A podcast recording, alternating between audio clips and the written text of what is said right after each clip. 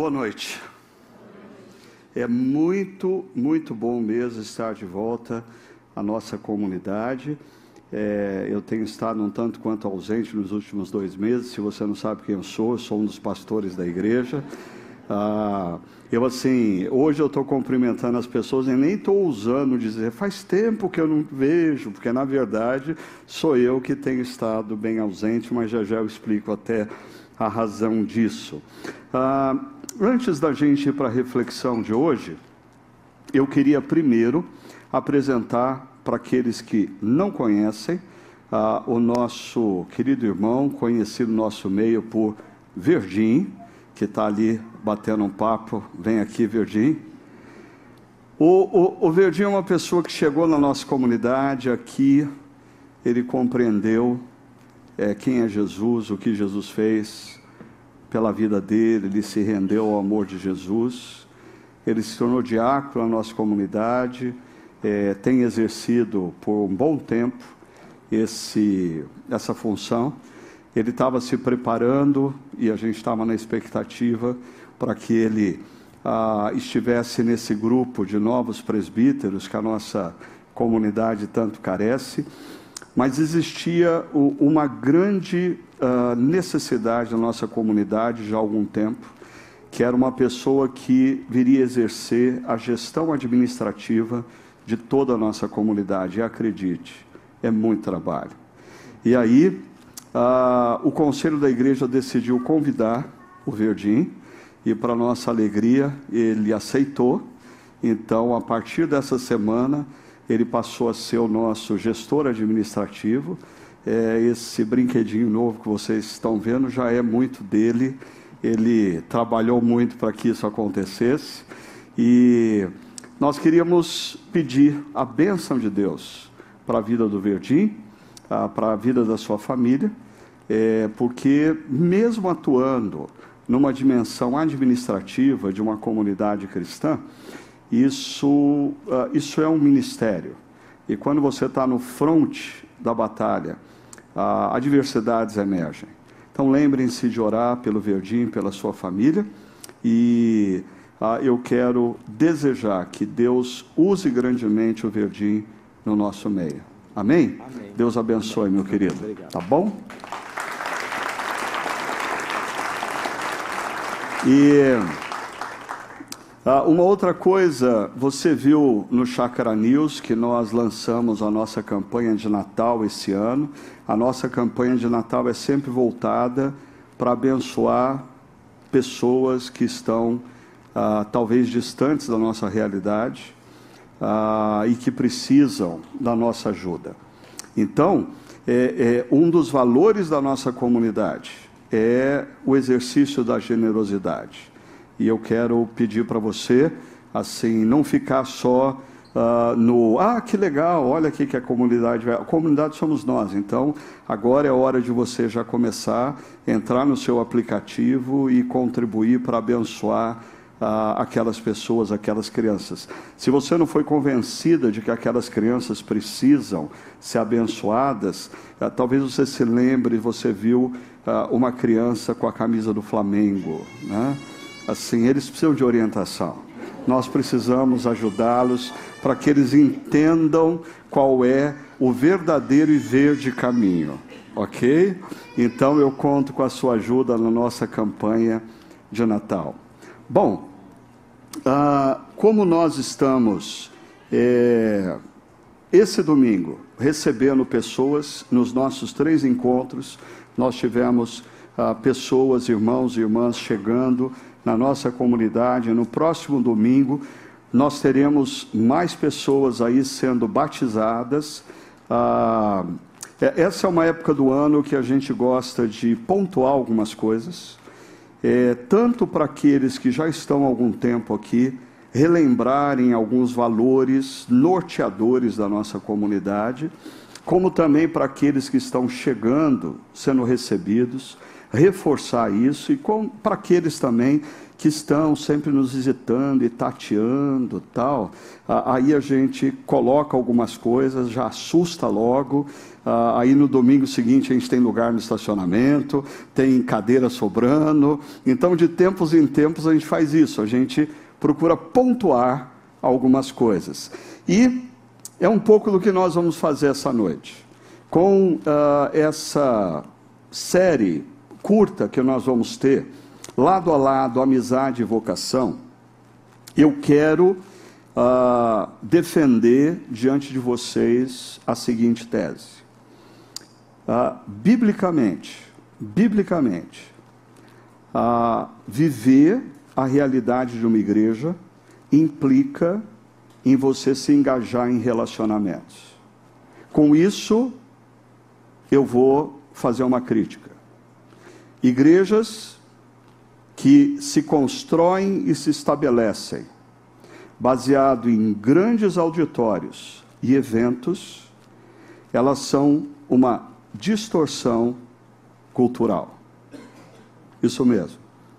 Ah, eu sei, nós nos habituamos a isso, mas igrejas baseadas em grandes auditórios e eventos ah, é uma distorção de uma cultura ocidental, capitalista, um modelo de igreja que emerge nos Estados Unidos da América a partir da década de 80, 90, e nós fomos assimilando, assimilando, assimilando, e nós temos isso como normal. É interessante. A gente perde a capacidade de ler a Bíblia e perceber que não é normal. Quando você lê as páginas do Novo Testamento, você não encontra base para algo que se tornou tão comum. Volto a insistir, na cultura ocidental. Isso está trazendo uh, reflexos, uh, não só na igreja, mas principalmente na vida de pastores.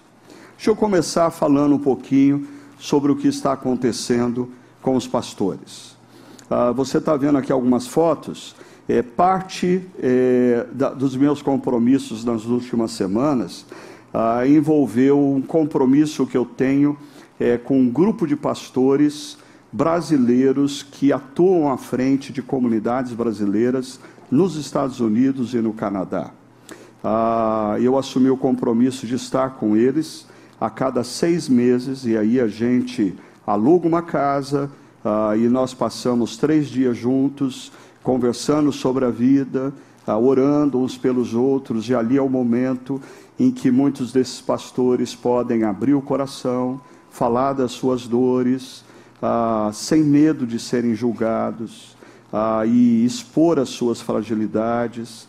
E, e, e, e essa, esse é um ministério que Deus tem me dado já há 25 anos. Há 25 anos atrás, a gente começou o primeiro grupo como esse que nós chamamos de Projeto Timóteo no Brasil, reunindo 20, 25 pastores para caminharem juntos durante, uh, ah, 30, durante três anos. Agora, nessa reunião que eu tive, nesse retiro que eu tive com esse grupo de pastores, uh, veio à tona algo que talvez aqui no Brasil a gente não ouviu falar, mas nos Estados Unidos se tornou é, notícia é, nas grandes redes de TV americana e reportagens até no New York Times ah, do reverendo Alexander Lang, ah, que ah, ele era pastor da First Presbyterian Church em Arlington Heights, em Washington, D.C., uma igreja grande com mil membros, e num domingo pela manhã ele pregou e depois ele avisou que era o último sermão dele. E ele disse que ele não estava deixando o pastorado daquela igreja, ele estava deixando o pastorado. O pastorado. E ele escreve um artigo depois, assim, especificando as razões dele estar abandonando o pastorado. Ah, e esse artigo ah, viraliza nas redes sociais e um número imenso de pastores passam a dizer: Mas é isso que eu sinto também. Ah, você conseguiu organizar os meus sentimentos.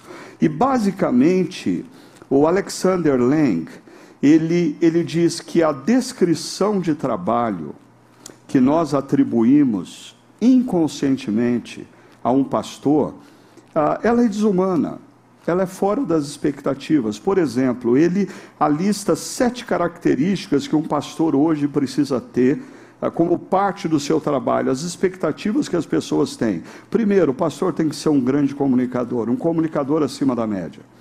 E, e assim, ah, eu lembro de um sujeito que esteve aqui com a gente uma vez, e ele veio conversar depois da, da, do, do encontro, e ele é um desses coaches que dão palestras uh, Brasil afora, e assim ele disse: Mas você prepara uma palestra dessa por semana?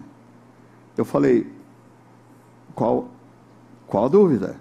Ele falou: Não, no meu site eu tenho oito palestras e essas oito palestras eu estou dando há dez anos no mercado. Você prepara uma por semana.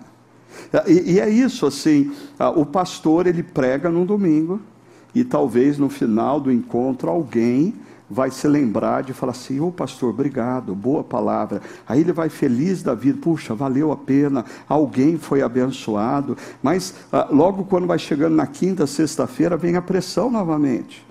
Ah, eu, eu, vou ser exposto diante de uma comunidade. Ah, não basta você pregar bem um domingo, você tem que pregar ah, bem 52 domingos por ano por ano. Essa é a expectativa da igreja. E o pastor, em muitos casos, ele se torna uma espécie de CEO. Ah, nos Estados Unidos, alguns pastores famosos, eles não têm nem vergonha de dizer que eles são o CEO da igreja.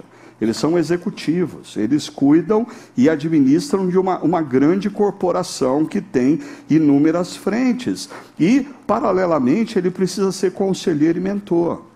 E as pessoas têm expectativa que se elas marcarem um horário com o pastor, o pastor vai ouvi-las em uma hora e vai dizer para elas o que elas devem fazer. Aí do pastor, se no final daquela uma hora disser, meu irmão, minha irmã, eu não faço a mínima ideia do que você tem que fazer. O que eu posso fazer é orar. Nossa, onde já se viu? Pastor, que não sabe aconselhar a gente.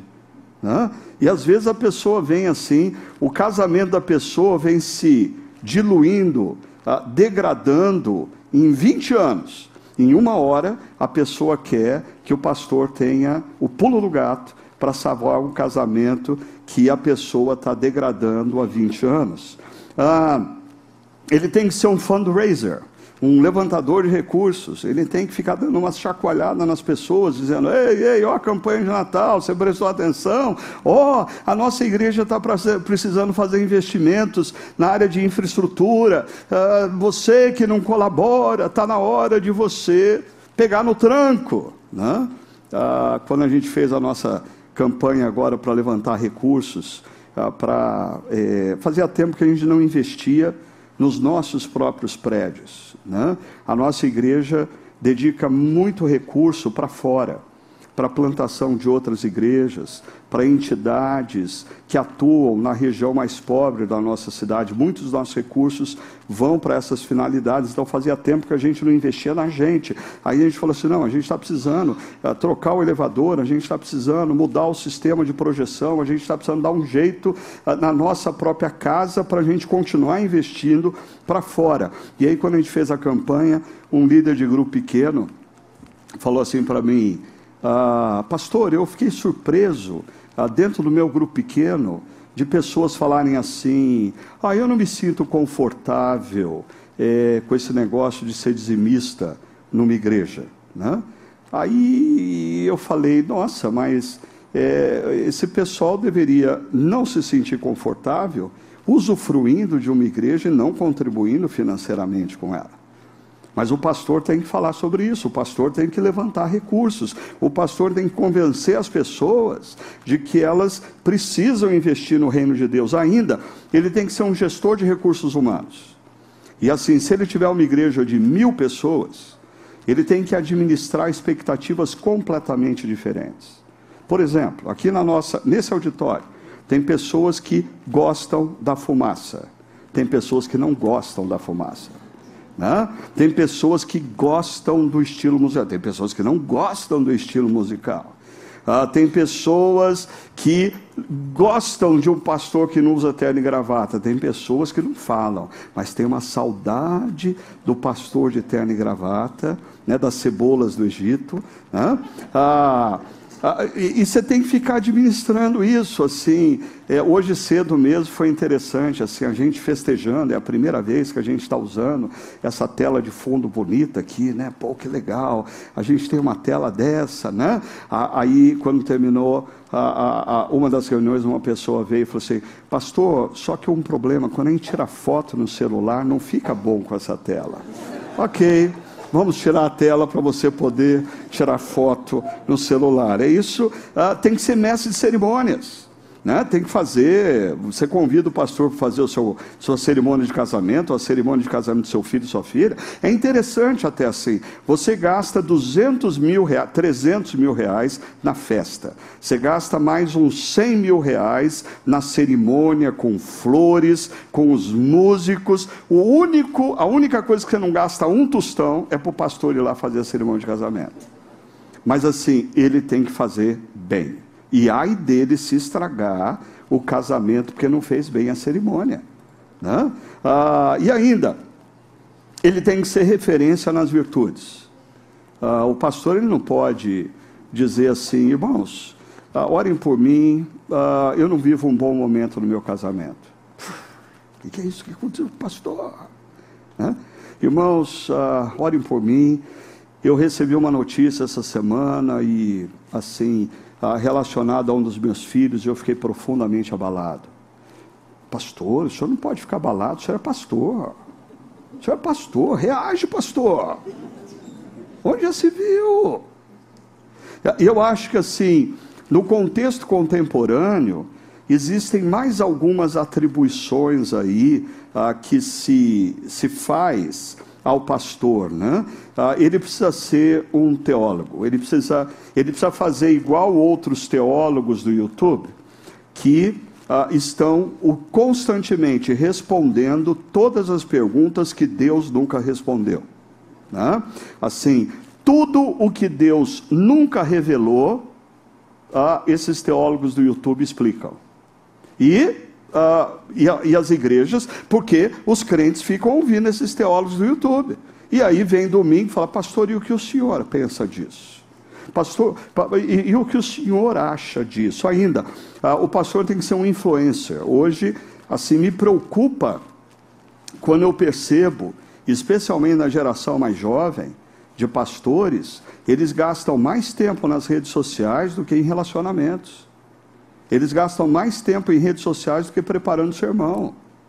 Assim, é, é uma demanda esse negócio, e, e, eu diria que parte da crise de jovens pastores hoje está associada ao mundo das redes sociais. Porque ah, quando eu comecei o meu ministério, assim, ah, quando eu estava pregando, eu estava pregando para minha comunidade local e ninguém que não estava presente nunca ia saber o que eu preguei. Hoje em dia, muitas vezes, o jovem pastor está pregando e pensando: o que, que meus amigos vão pensar ah, quando eles ouvirem isso no YouTube? Ou seja, é, é, um, é um caos. Você tem que administrar não só o que você tem que fazer, que é abençoar pessoas, com as expectativas de outros. Isso está deixando gente doente e tem que ser uma celebridade.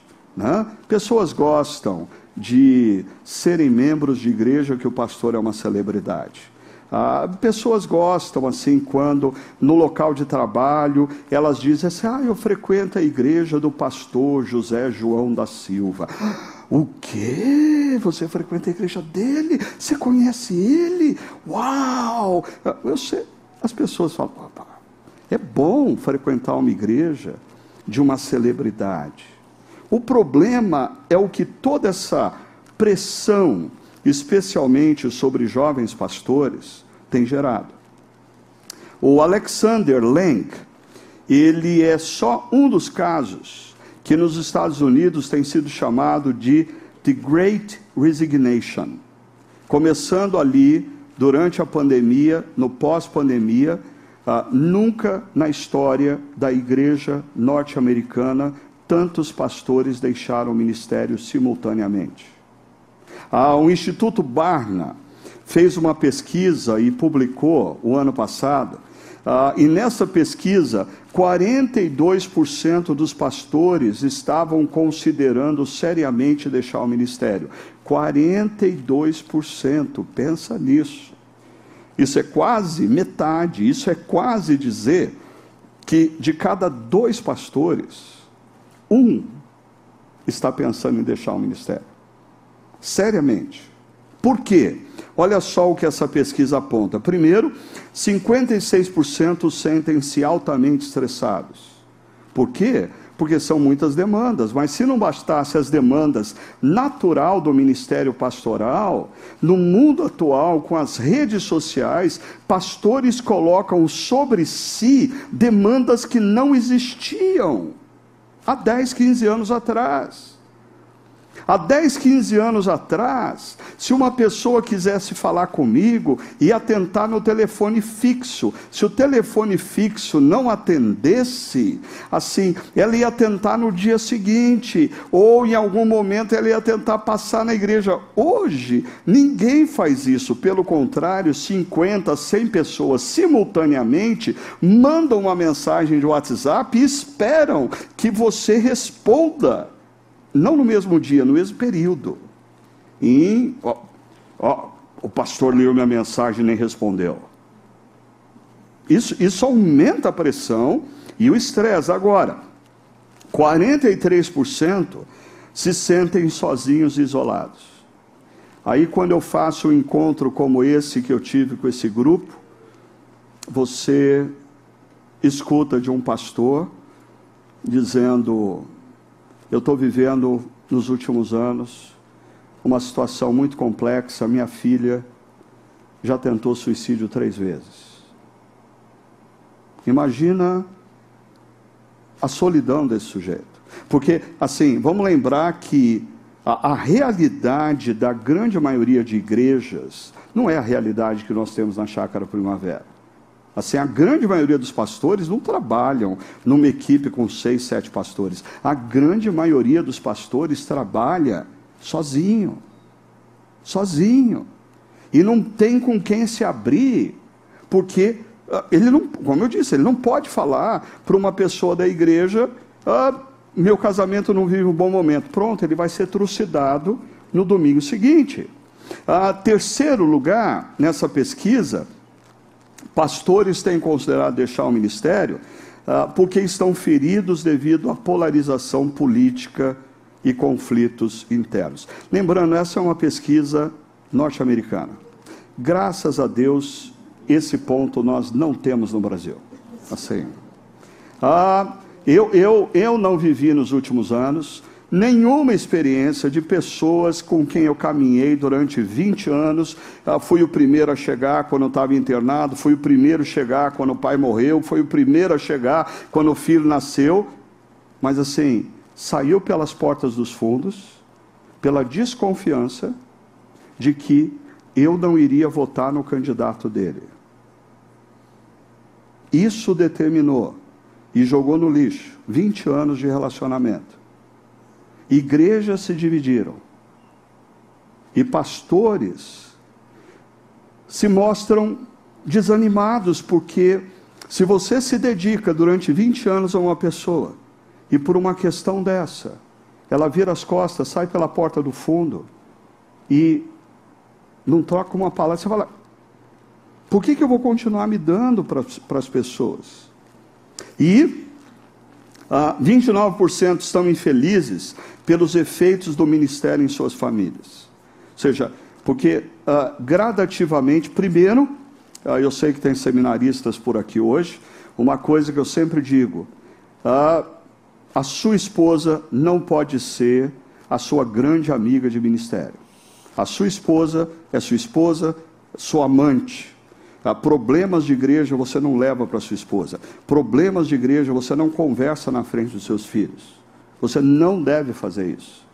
Agora, ah, mesmo assim, às vezes, um filho de pastor chega onde a moçada da igreja está tomando um lanche depois do culto, e ele, quando chega, ele percebe que tem um grupo falando mal do pai dele, da pregação do pai dele. Ah, mas é, é o meu pai, imagina a crise desse. E aí começam o, o, o, filho que diz: Ah, pai, eu, eu não me sinto mais confortável em estar naquela igreja. Eu não quero mais ir nessa igreja. E quando a pessoa resolve escrever um e-mail, uma cartinha, uma mensagem, assim, descrevendo tudo que ela discorda que o pastor faz, e para ela ter a certeza que o pastor recebeu, ela copia a esposa do pastor. Simples assim. Né? Ah, mas assim, ah, eu, eu tive a oportunidade, anos atrás, de, de estar num encontro mais restrito com John Stott, ah, um grande expositor, foi capelão da Rainha Elizabeth, ah, já falecido. E, e, o John Stott foi um grande consolo para mim sobre esse negócio de receber mensagem, e-mail, com que ele não é do tempo de e-mail, ele é do tempo de cartas, né? E ele contando para a gente que ah, ah, ele, ele recebia cartas de pessoas ah, assim criticando a postura dele, criticando o sermão dele, criticando os encaminhamentos dele. E aí um, um dia ele chegou antes de uh, ir pregar, ele passou no gabinete pastoral e tinha um envelope no meio da mesa. E ele abriu o envelope tinha assim uma folha de papel sulfite e no meio da folha estava escrito assim: seu burro. Aí ele foi aquele dia uh, para o púlpito da sua igreja e falou assim: irmãos, eu ao longo dos anos eu já recebi muitas cartas anônimas com críticas. Mas hoje pela manhã eu recebi uma muito estranha. Só tinha assinatura.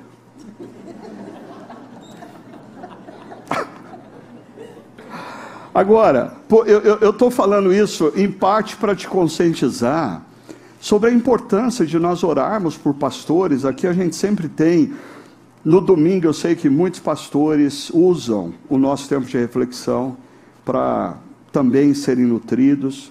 É importante a gente ter em mente isso, ah, o que está acontecendo. Ah, isso não é um, um, um cenário só norte-americano. Agora, ah, o meu ponto aqui hoje, é, ele, ele é outro. eu diria que toda essa pressão que pastores, jovens pastores, têm sobre os seus ombros hoje, em parte, é porque nós incorporamos um modelo de igreja, que é um modelo cultural, ocidental, norte-americano, capitalista, e tomamos como óbvio que esse modelo é o modelo referência para uma igreja bem-sucedida. E aí, jovens pastores se matam para tentar chegar nesse modelo e arrebentam sua vida emocional, arrebentam suas famílias, arrebentam seus casamentos. Ah, mas por quê? Porque muitos de nós, como crentes de igreja, também queremos que a igreja caminhe nessa direção. Por exemplo, uh, me amplie essa imagem, por favor. O que, que é isso?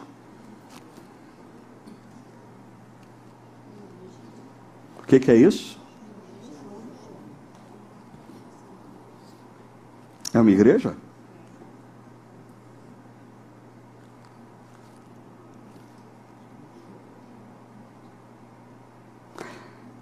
Me mostra biblicamente que isso é uma igreja. Ah, mas, por favor, não me leve mal. Ah, pensando, quando nós reduzimos a nossa compreensão de igreja. E quando nós deixamos os nossos filhos, jovens e adolescentes, entrarem nessa deformação do que é igreja, e a gente passa a definir igreja como um grande auditório, um espetáculo musical e uma palavra impactante. Ponto. Isso é uma tremenda igreja. Desculpa, quando eu leio o Novo Testamento, eu não encontro isso.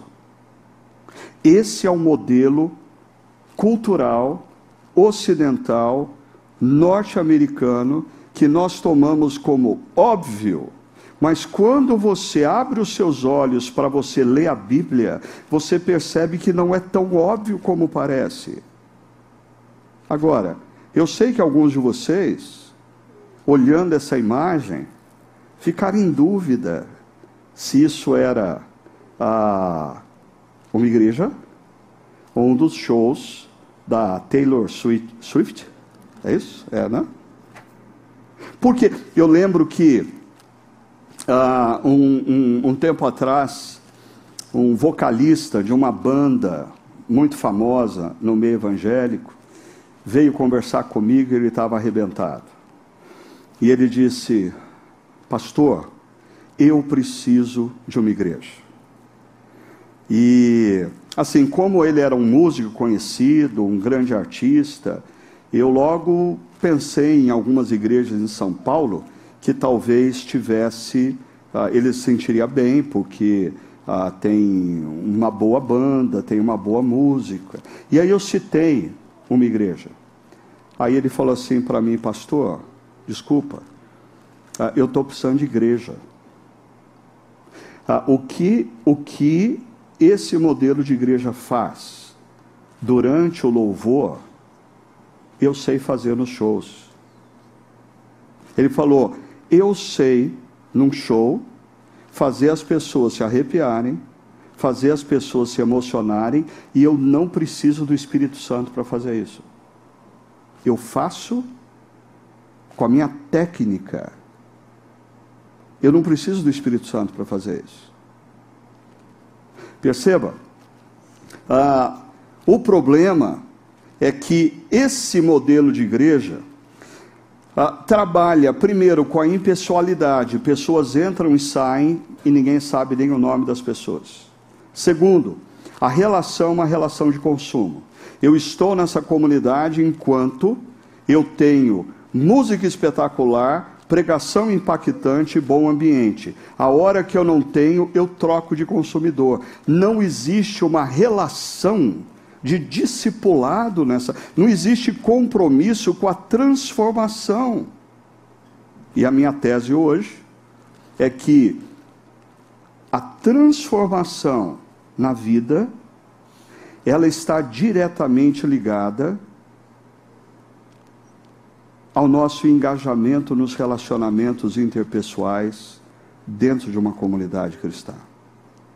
Ah, e, e, e, perceba, eu não estou falando que a gente não pode ter uma igreja com uma boa música. Aqui na chácara, graças a Deus, a gente tem uma igreja com uma boa música. Por quê? Porque nós achamos que tudo que nós fazemos, nós fazemos para Deus e nós devemos fazer com excelência. Nós aqui, pastores, talvez não entregamos o sermão que você gostaria, mas a gente se dedica, uh, se esforça para sempre apresentar da melhor maneira possível a exposição da palavra de Deus. Não existe problema nenhum em você fazer parte parte de uma igreja que tem uma boa música e uma boa pregação. A grande questão é quando você para aí. Porque a, a, a pergunta é se, biblicamente, nós podemos dizer que isso é igreja. Quando eu olho nas cartas do Novo Testamento, eu me deparo com os princípios de mutualidade, e quando eu olho os princípios de mutualidade, eu chego à seguinte conclusão: é impossível você viver os princípios de mutualidade, e já já eu vou te mostrar o que são os princípios de mutualidade, ah, mas eles ah, aparecem cerca de 40 vezes nas cartas do Novo Testamento. É impossível você viver os princípios de mutualidade num grande auditório. É impossível você viver os princípios de mutualidade sem se engajar nos relacionamentos de uma igreja. Logo, é impossível você viver os princípios de mutualidade que vão levar você a experimentar o que é uma verdadeira igreja, experimentar o que é uma transformação na vida, na caminhada, se tornando cada dia um discípulo mais sério com Jesus. É impossível você viver os princípios de mutualidade sem, por exemplo, você estar engajado num grupo pequeno. Sem você estar engajado num espaço de serviço com outras pessoas.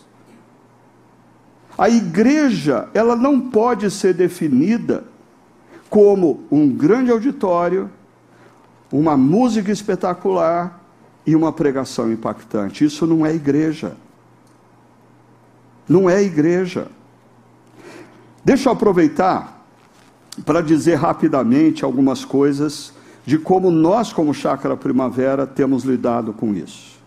É, atualmente, a nossa comunidade tem dois espaços. Uh, o espaço em Barão Geraldo, que tem um encontro às 10 horas da manhã, e esse espaço aqui, o Paineiras, que tem três encontros. Você já parou para se questionar por que nós insistimos fazendo quatro encontros num final de semana, se nós poderíamos alugar um espaço para duas mil pessoas, botar todo mundo lá, o pastor não se desgasta, é uma pregação, a banda não se desgasta, é um encontro. Você já, você já se questionou por que, que a gente ah, não pega, desmonta tudo, aluga um outro lugar para duas mil pessoas e bota todo mundo lá dentro? Você já se questionou acerca disso? Eu não sei, eu quero te responder. Porque desde o início da nossa comunidade, a, a chácara primavera, assim, nós entendemos como missão de Deus, ah, de que a, a chácara não deveria ser um grande auditório. Nós precisamos de espaços para adoração e para reflexão, mas que ah, contemplem a possibilidade minimamente das pessoas se conhecerem, das pessoas saberem o nome umas das outras. Ah, e a gente vai ter algumas mudanças para 2024 devido ao fato de que alguns dos nossos espaços, principalmente domingo às 9 horas da manhã e domingo às 11 horas da manhã, ah, em domingos normais a gente está com a lotação completa e as pessoas começam a ter dificuldade de se identificarem e se reconhecerem. Ah, nós vamos começar um outro encontro no final de fevereiro, no sábado à tarde. Sábado às 18 horas, e o encontro em Barão nós vamos passar das 10 da manhã para as 9 da manhã com a pregação presencial. Até depois da pandemia, a gente optou pela pregação remota, a gente vai ter a pregação presencial. Tentando uh, ainda termos mais espaços onde pessoas venham ah, possam adorar a Deus, refletir sobre a palavra, mas gradativamente mantenham relacionamento, se conheçam e você tenha uma rede de pessoas que sabe quem você é, principalmente no contexto do seu grupo pequeno. Nós temos a expectativa que ali em Barão, ah, tendo a pregação presencial, em breve a gente tenha que partir também para o segundo encontro ah, no Espaço Barão no domingo pela manhã. Agora, perceba, tudo isso que eu estou mostrando aqui nessa tela são os nossos encontros de adoração e reflexão. E o que eu quero dizer para você é o seguinte: se a sua relação com a chácara primavera se reduz aos encontros de adoração e reflexão, não é isso que nós acreditamos que a igreja é. Isso é só parte do que a igreja faz. Se você tem estabelecido como a sua base de relação com a igreja, frequentar os encontros de domingo, eu queria dizer uma coisa: você está perdendo o melhor e a parte mais poderosa da igreja, que acontece nos nossos grupos pequenos e na oportunidade de nós servirmos juntos.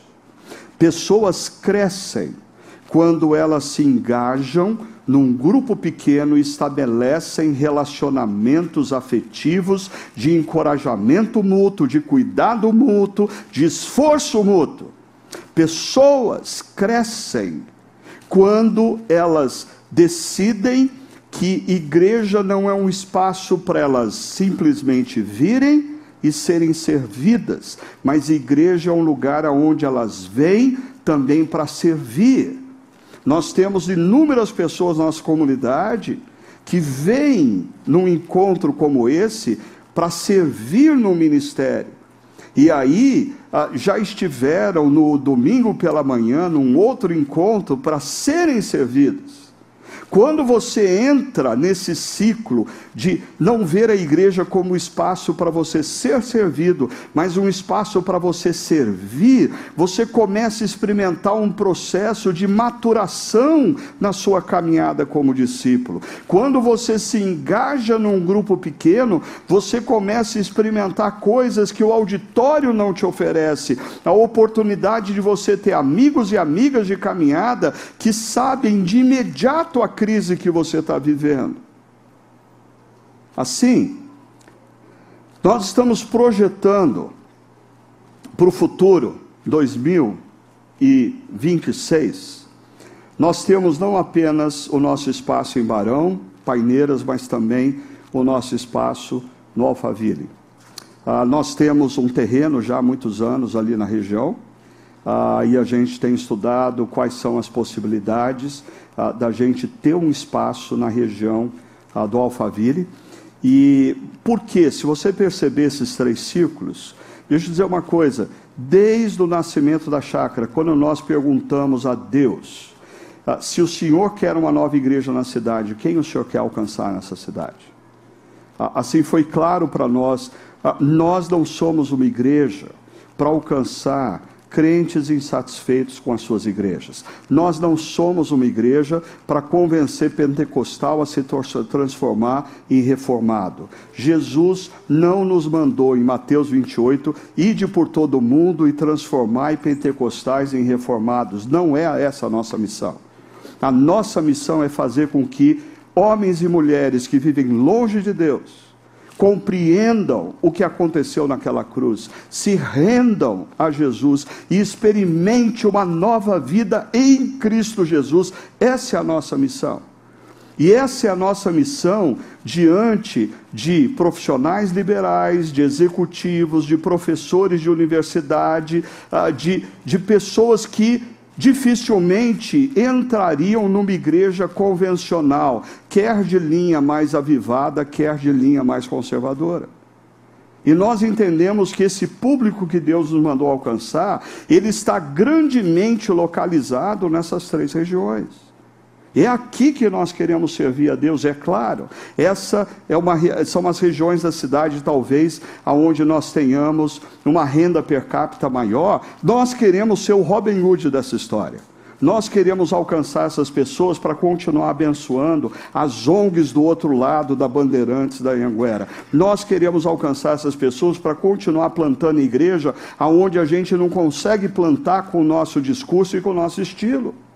Uh, existe também a possibilidade, nesses próximos anos, de nós uh, termos um espaço uh, em Valinhos. Esse era um sonho antigo, que a nossa comunidade deve ter aí 150, 200 pessoas que todo domingo vêm de Valinhos. e agora, assim, a gente sempre relutou a ideia porque existem duas igrejas presbiterianas em Valinhos, mas de repente a gente foi surpreendido ah, por um pedido vindo até de uma dessas igrejas. Nós precisamos que a chácara comece um campo ah, em Valinhos para alcançar pessoas que nós não conseguimos alcançar.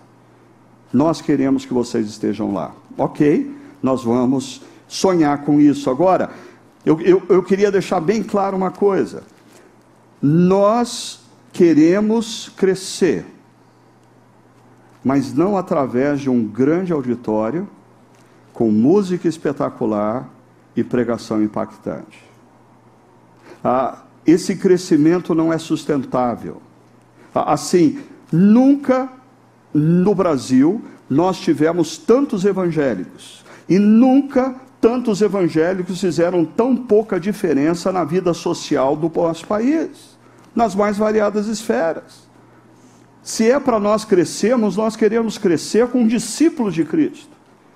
E discípulos de Cristo compreendem que a, o, o, a, relação deles como igreja não pode ser uma relação de assistir um culto aos domingos, mas de adentrar numa igreja para ter o seu momento de adoração a Deus, de reflexão na palavra, mas engajamento num grupo pequeno, construção de relacionamentos afetivos, ser servido e servir essa é a relação bíblica de um discípulo de Cristo. Por isso, eu queria sugerir uma coisa para vocês. Me coloca a tela inteira outra vez, por favor. Ah, para mim, a melhor imagem de uma igreja, quando eu leio o Novo Testamento, é essa segunda imagem: relacionamentos. Pessoas crescendo juntas, pessoas se desafiando, pessoas se encorajando. Não existe como você crescer a imagem de Jesus como discípulos de Cristo a parte de relacionamentos.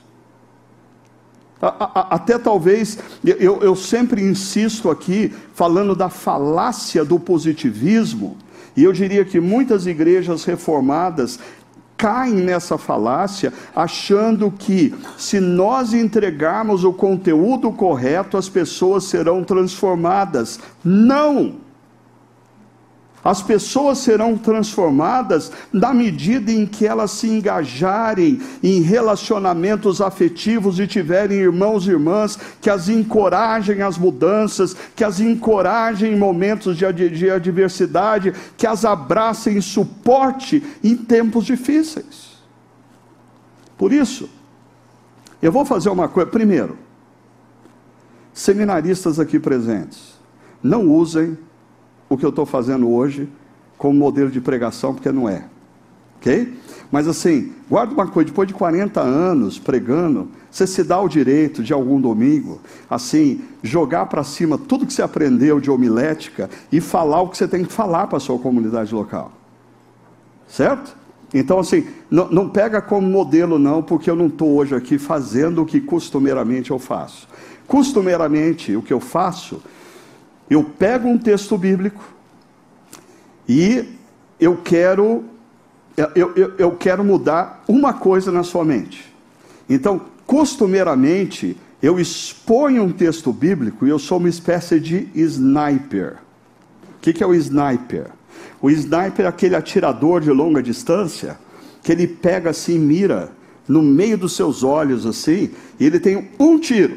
E, e é assim que eu me sinto domingo após domingo assim, eu tenho um tiro para dar no domingo e eu preciso acertar no meio da testa e mudar sua mente, mudar, transformar o que você pensa.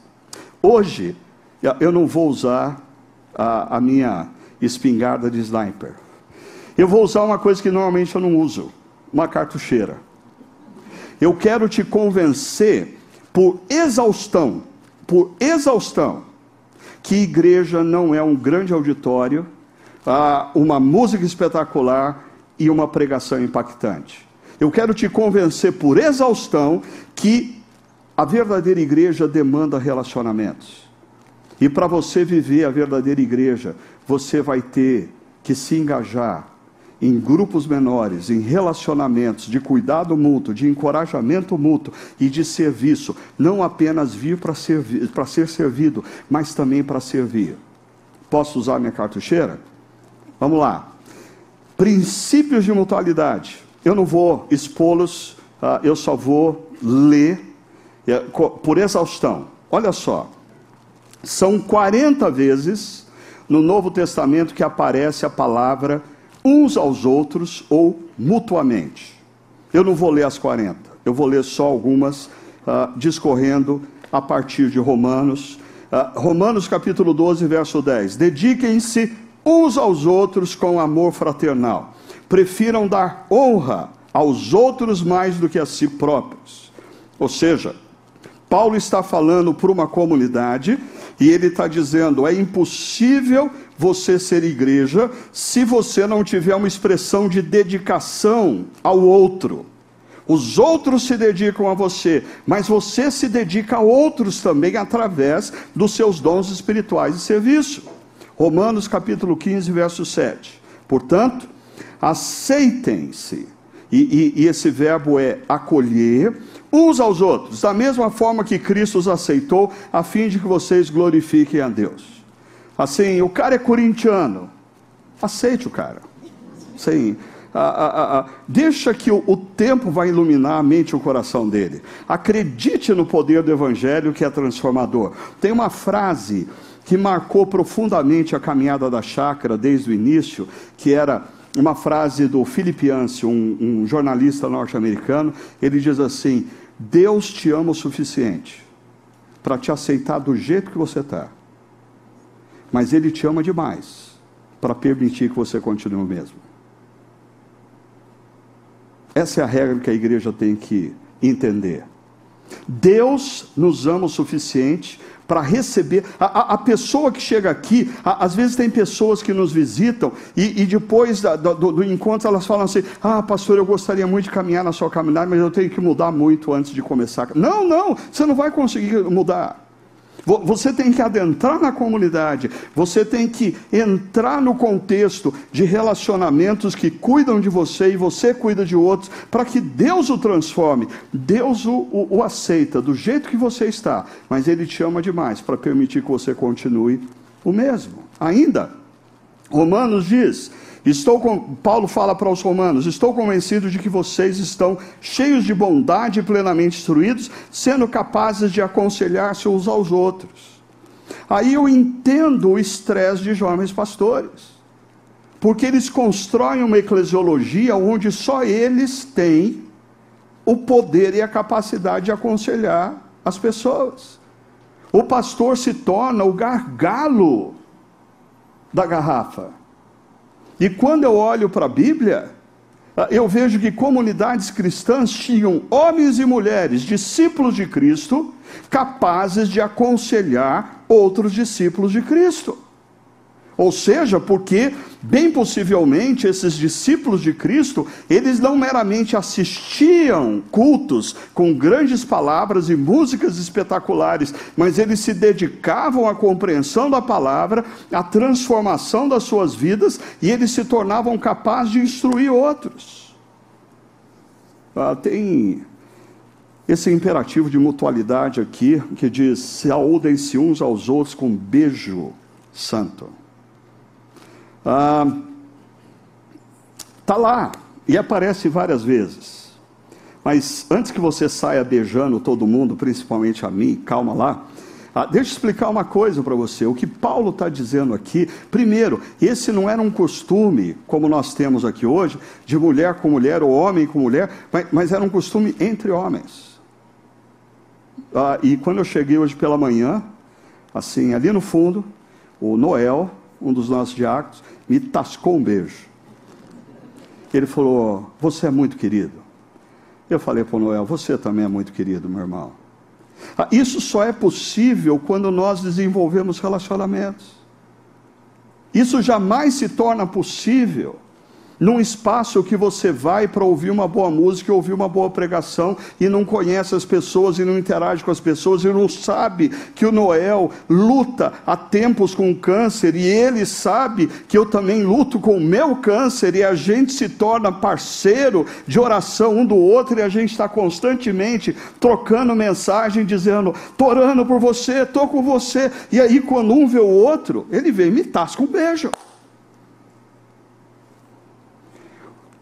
Continuando, Gálatas 5,13: Não usem a liberdade para dar ocasião à vontade da carne, ao contrário, sirvam uns aos outros mediante o amor. E os seminaristas de plantão aqui gostam de estudar direitinho o contexto, e o contexto aqui está falando que. Se, ou você é regido pelos impulsos da sua carne, a sua natureza pecaminosa, ou você se deixa mover pelo Espírito Santo. E quando você quer ser servido, isso é a sua natureza pecaminosa. Ah, quando você deseja servir, essa é a ação do Espírito Santo na sua vida. E Paulo está dizendo: não deem espaço para essa natureza pecaminosa, egoísta, egocêntrica, transformar você num consumidor de pregação, consumidor de música, consumidor de igreja. Não, não. Você precisa servir outros. Sejam completamente humildes e dóceis, sejam pacientes, suportando uns aos outros com amor. A palavra suportando aqui não é, oh, eu suporto esse sujeito. Oh, não. A, a palavra suporte aqui é você se colocar debaixo de alguém com uma coluna que sustenta o peso de uma pessoa quando está enfrentando uma situação difícil. Ah, quando você escuta num grupo pequeno alguém compartilhando ah, algo, ou ah, recentemente um jovem casal, ah, assim ligado à história da nossa igreja, teve a, a informação ah, de que o seu filho, de oito anos de idade, ah, foi diagnosticado com leucemia. Eu não posso resolver, eu não tenho como resolver, eu não tenho poder para resolver o problema desse casal. Mas eu mandei uma mensagem para eles dizendo: Eu não sei quanto tempo essa peregrinação de vocês nesse deserto vai durar. Mas eu quero que vocês saibam que eu quero andar com vocês ao longo desse deserto. Tá? Isso é comunidade cristã. Ainda, sejam bondosos e compassivos uns para com os outros, perdoando-se mutuamente. Porque alguns de vocês estão aqui dizendo assim: ah, Ricardo, ok, mas eu já tentei, ah, em outras vezes eu me feri. Sim, eu não estou dizendo que se você se envolver afetivamente na comunidade, se você adentrar num grupo pequeno, se você passar a servir no ministério, as coisas vão ser mais fáceis para você. Não, eu estou te avisando, bem possivelmente vão ser mais difíceis. Porque assim, você adora uma pessoa que você vê de vez em quando no culto de domingo. Ah, que simpático que ele é. Não, nossa, aquela pessoa é tão agradável, conviva com ele. Passa a frequentar o mesmo grupo pequeno dele, você vai descobrir, como diz Caetano Veloso, que ninguém é perfeito quando você olha de perto. Você olhou de perto, as coisas mudam. Comece a servir com ele no ministério. E você fala assim, vamos fazer desse jeito? E ele se mostra intransigente, dizendo, não, de jeito nenhum, vamos fazer do meu jeito. E aí, como que nós crescemos quando isso acontece? Perdoando-se mutuamente. O apóstolo Paulo, ele é muito realista. Não existe como a gente crescer nas relações sem fazer uso do perdão. Sujeitem-se uns aos outros por temor a Cristo. Nós precisamos nos colocar debaixo da autoridade de outras pessoas. Eu preciso desse cuidado, você precisa desse cuidado. Suportem-se uns aos outros, novamente, e perdoem as queixas que tiverem uns contra os outros. Perdoem como o Senhor os perdoou. Ensinem e aconselhem-se uns aos outros, mais uma vez. O aconselhamento, mas não é o aconselhamento a partir de achismos, olha só, aconselhem-se uns aos outros com toda a sabedoria. E o artigo definido aí, a sabedoria, aponta para a sabedoria da lei de Deus. Quanto ao amor fraternal, não precisamos escrever, pois vocês mesmos já foram ensinados por Deus a amarem uns aos outros. Consolem-se uns aos outros com essas palavras, e a palavra consolo aqui é a palavra encorajamento. Não basta pregação de domingo, não basta música espetacular, nós precisamos de irmãos e irmãs de caminhada que conheçam as nossas dores e lutas para nos encorajar quando a gente está desanimado. Porque quando você está sozinho, você dá uma desanimada, você some da igreja, ninguém nem percebe que você sumiu, porque você está num grande auditório. Mas se você está num grupo pequeno, compartilhando com outras pessoas, quando você sumir, ah, esse grupo vai identificar, vai ligar para você e alguém vai dizer: O que está acontecendo? Você vai falar: Estou desanimado. Não, não, não, vamos tomar um café, não pode desanimar, não. Vamos conversar, vamos atravessar essa, esse período juntos exortem-se e edifiquem-se uns aos outros. A edificação, a construção de um discípulo de Cristo se dá não meramente através de uma grande pregação ou de uma música espetacular, mas depende dessa interação com outros discípulos. Encorajem-se uns aos outros todos os dias. Todos os dias Considerem uns aos outros, para nos incentivarmos ao amor e às boas obras. Ah, senão, a nossa natureza pecaminosa, a nossa carne nos convence que a gente tem que viver para a gente mesmo. E é o relacionamento com outros que nos encoraja sempre a vivermos pro. Não, não, não, a gente tem que abençoar os outros. Não, não, não, a gente tem que servir os outros. Olha só, não deixemos de reunir-nos como igreja, segundo o costume de alguns. Os desigrejados já existiam no primeiro século. Os desigrejados já estavam lá. E os desigrejados no primeiro século já estavam errados, porque não existe como você viver o discipulado de Cristo desconectado de outras pessoas que caminham com Cristo. E não vem com essa coisa, ah, não, eu tenho um grupo. Não, você tem um grupo de iguais. Você precisa se relacionar com pessoas que têm uma perspectiva diferente da sua, pessoas que tenham idades diferentes que a sua, pessoas que estejam num momento de vida diferente do seu, para você crescer e ser desafiado. Olha o que, que o autor de Hebreus diz: Mas procuremos encorajar-nos uns aos outros, ainda mais quando vocês veem que se aproxima o dia. Tiago diz, portanto, confessem os seus pecados uns aos outros. Eu quero ver você fazendo isso num grande auditório que você não sabe nem quem é que está do seu lado. E aí o dirigente da música fala assim: agora, pega aí a pessoa que está do seu lado, confessa uns pecados para ela aí. Dá para fazer isso? Isso só é possível quando eu tenho a construção de relacionamentos e eu tenho a segurança do amor da outra pessoa para dizer: eu tenho pisado na bola nessa área, eu preciso da sua ajuda, ore comigo.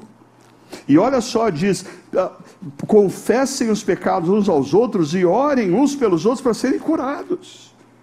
Tem gente que acha que a oração do pastor tem mais poder do que qualquer outra igreja, eu costumo, do que outra pessoa. Eu costumo dizer: pastor não tem cartão black em oração.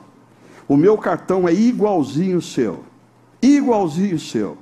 A sua oração tem tanto poder quanto a minha, tanto poder ou tem, não tem poder nenhum como a minha, não sei. Mas é a mesma oração. Amem sinceramente uns aos outros de todo o coração.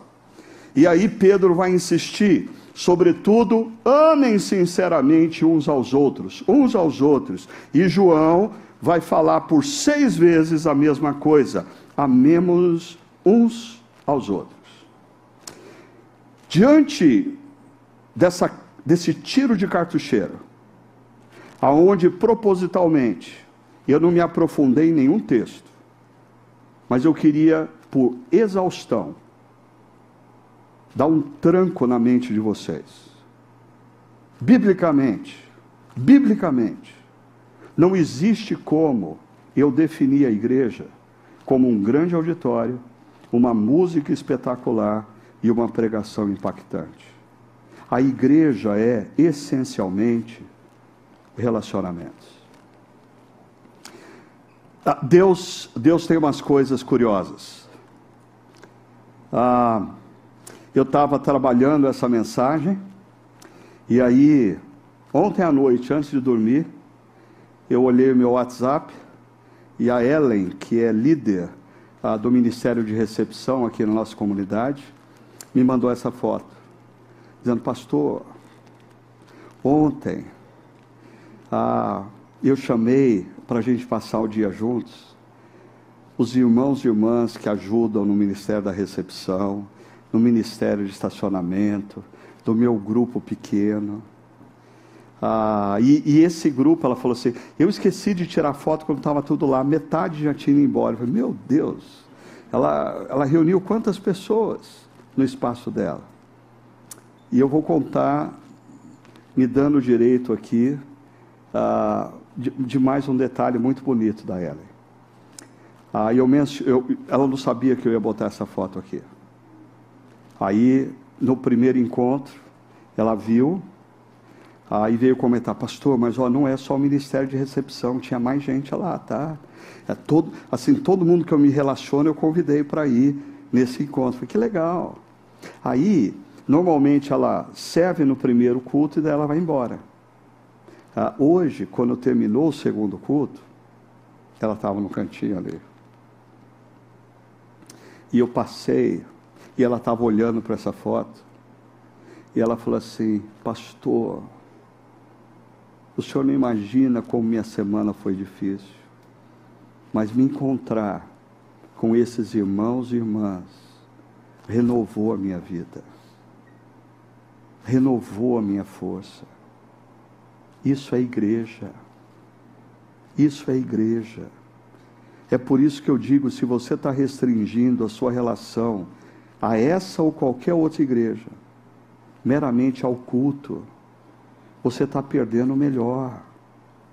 Você está perdendo o poder que existe, dado pelo Espírito Santo, aos relacionamentos interpessoais na comunidade. Antes de nós cantarmos a última música, eu queria desafiar você a reavaliar biblicamente o seu conceito de igreja. E eu queria desafiar você que é pai, mãe de jovens e adolescentes. Ponderarem o que eu tenho incentivado meus filhos a acreditarem que é a igreja. Ainda, engaje-se numa caminhada que envolva um grupo pequeno de comunhão, um espaço para servir.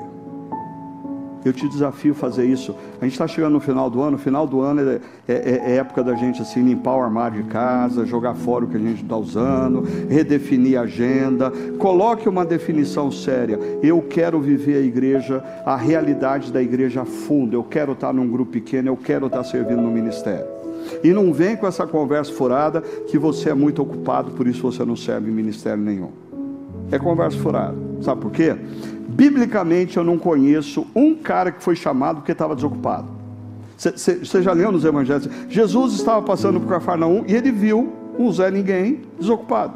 E ele falou: Já que você está desocupado, me segue. É isso que acontece? Nenhum caso assim. Jesus não chama gente desocupada. O cara está lá trabalhando, limpando as redes, porque eh, pescou a noite toda. Jesus passa e arruma trabalho para o sujeito que já está por aqui de trabalho. O sujeito é coletor de impostos, tem uma fila que vira esquina, pior do que a do INSS, de gente reclamando que está cobrando imposto demais. Ele está ali tentando resolver todos aqueles problemas. Jesus passa e fala assim: Ei, ei, eu te quero. Em nenhum lugar na Bíblia, Deus chama um homem e uma mulher porque eles estão desocupados.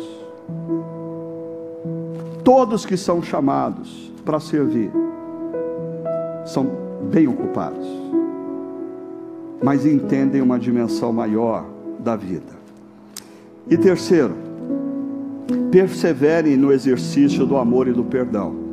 Porque se você resolver aceitar o desafio que eu estou te dando, de você se engajar em relacionamentos nessa ou em qualquer outra comunidade local, em grupos pequenos e ministérios, sabe o que vai acontecer? Você vai precisar exercitar o perdão. Você vai precisar perseverar. Mas eu quero que você lembre do seguinte: esse é o único caminho para nós nos tornarmos discípulos maduros, discípulos à imagem do nosso Senhor Jesus Cristo. Esse é o caminho para uma igreja crescer, não apenas numericamente, mas em qualidade. Eu queria convidar você para se colocar em pé e nós vamos cantar uma última canção. E essa última canção, ela fala da igreja neotestamentária, da igreja de Atos dos Apóstolos. Fala do poder que existia nessa igreja. Mas eu queria chamar a sua atenção para uma coisa. O poder dessa igreja não estava na música espetacular, nem nas pregações impactantes, porque a gente só tem o relato de uma pregação impactante em Atos dos Apóstolos. O poder estava nos relacionamentos. Irmãos que se reuniam dia após dia, irmãos e irmãs que compartilhavam suas necessidades, irmãos e irmãs que vendiam suas propriedades para abençoar aqueles que estavam passando por necessidades. E o poder se manifestava nesse meio. É esse poder que eu quero que você experimente na sua vida. Vamos cantar essa canção?